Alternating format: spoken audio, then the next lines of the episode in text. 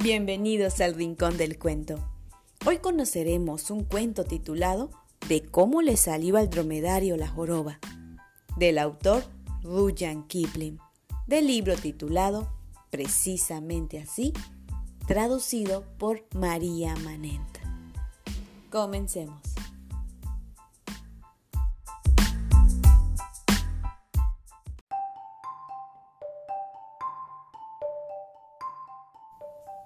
Allá en los tiempos más remotos, cuando todo lo que contenía el mundo era nuevecito aún, y los animales empezaban a prestar servicios al hombre, vivía un dromedario en medio del desierto, donde lanzan el viento sus lúgubres aullidos. Y también el dromedario solía aullar de cuando en cuando. Comía ramitas y espinas, tamariscos y vencentosigos y abrojos pues era un redomado holgazán. Y cuando alguien le dirigía la palabra, se limitaba a decir joroba, y en este joroba se quedaba.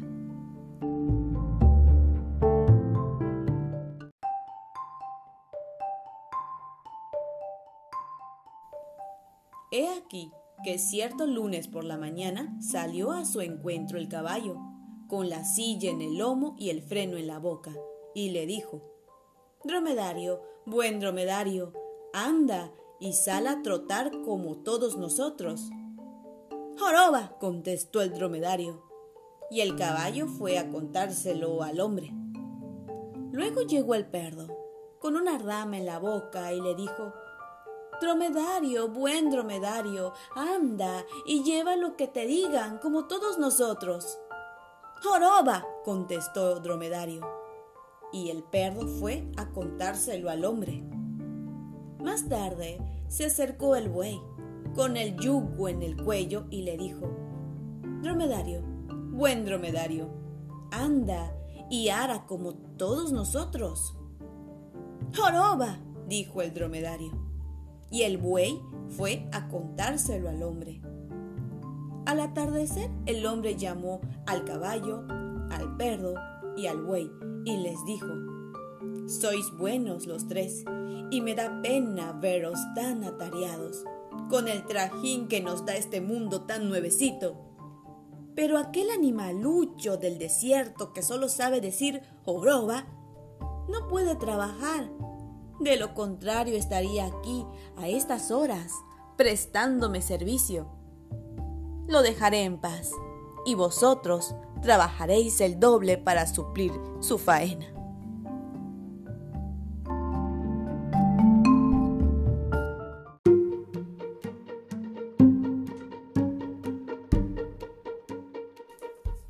Los tres se enojaron mucho, pues con la novedad del mundo el trabajo era de veras pesado, y celebraron una reunión o asamblea. Y se acercó a ellos el dromedario, mascando vencetosigo más holgazán que nunca, y se echó a reír ante sus propias barbas. Luego dijo, ¡Joroba! y se marchó tranquilamente. Y he aquí que se presentó entonces el genio que tenía a su cargo todos los desiertos, cabalgando en una nube de arena. Los genios suelen viajar así, por ser este un procedimiento mágico y se detuvo a conferenciar y a parlamentar con los tres.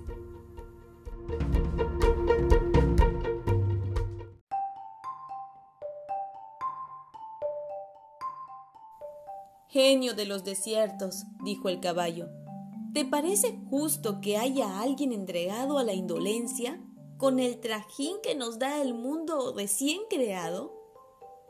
Claro que no, contestó el genio. Pues bien, prosiguió el caballo, en medio del desierto, donde el viento aúlla, hay un animalucho con las patas y el cuello muy largos, que también aúlla de modo rarísimo. Y desde el lunes por la mañana no ha querido encargarse de la menor faena. No hay quien le haga trotar. ¡Uy! dijo el genio, con un silbido. Apostaría todo el oro de Arabia a que se trata del dromedario. ¿Y qué suele decir? Pues dice joroba, contestó el perro, y se niega a trajinar. ¿Dice algo más? No, solo dice joroba y no hay quien le unza al arado, añadió el buey. Bueno, dijo el genio, aguardad un momento y veréis cómo le jorobo.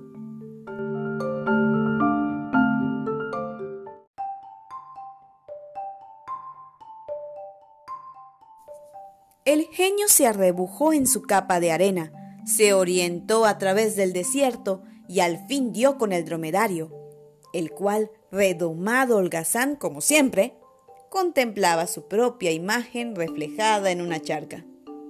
Amigo patilargo y fullero, le dijo el genio, ¿es verdad lo que me cuentan de que no quieres trabajar a pesar de que el mundo nuevecito nos da a todos tanto que hacer?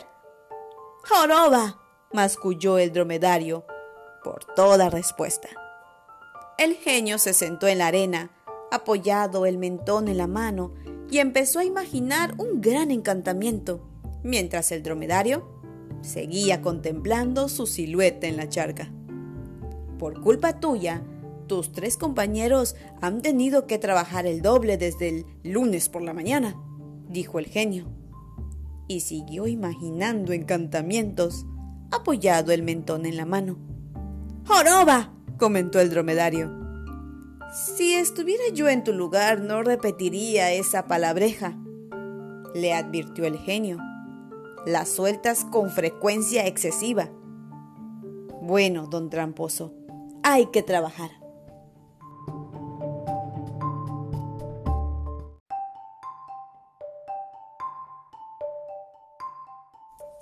Y el dromedario dijo de nuevo, ¡Joroba! Pero apenas hubo soltado su exclamación habitual, vio que su lomo, el cual se sentía tan orgulloso, iba creciendo, creciendo, hasta formar una grotesca y enorme jiba. ¿Ves? dijo el genio. Esa joroba te la has ganado por no querer trabajar. Hoy es jueves y no has hecho la menor faena desde el lunes. Pero hoy vas a empezar, mal que te pese. ¿Y cómo voy a trabajar? dijo el dromedario. ¿Con esta corcova en el lomo? Pues te ha salido precisamente para eso, a causa de los tres días que has pasado haciendo el remolón, dijo el genio. Desde hoy podrás trabajar tres días seguidos sin comer, porque la joroba te dará alimento. Y cuidado con decir que no te he prestado ningún servicio. Anda, sal del desierto y ve al encuentro de tus tres compañeros. Arriba ese cuello. Y el dromedario levantó la cabeza y se puso en marcha arrastrando su corcova en busca de sus tres camaradas. Y desde aquel día no ha dejado el dromedario su joroba, a la cual, sin embargo, solo aludimos con palabras suaves para no herir su susceptibilidad. Pero no ha logrado aún recuperar los tres días que perdiera al principio del mundo, ni aprender a comportarse como es debido.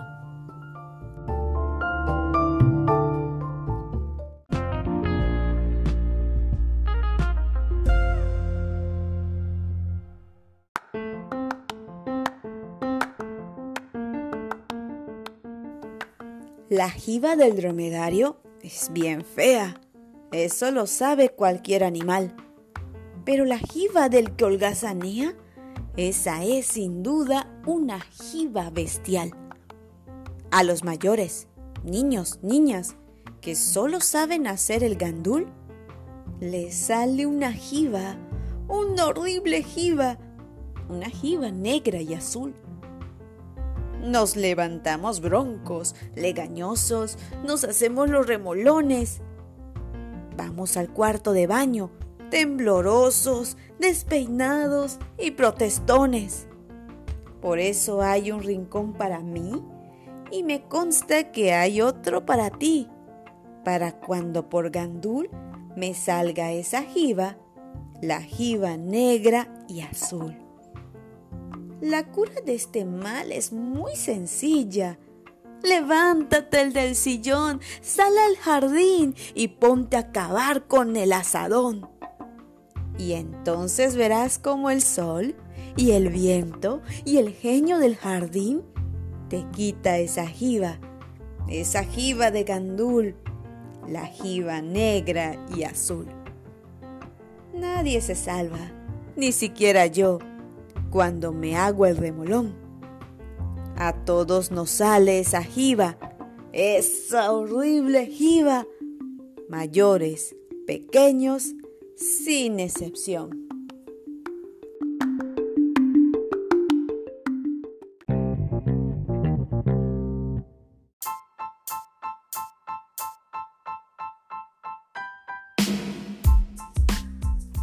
¿Qué tal? ¿Qué les pareció?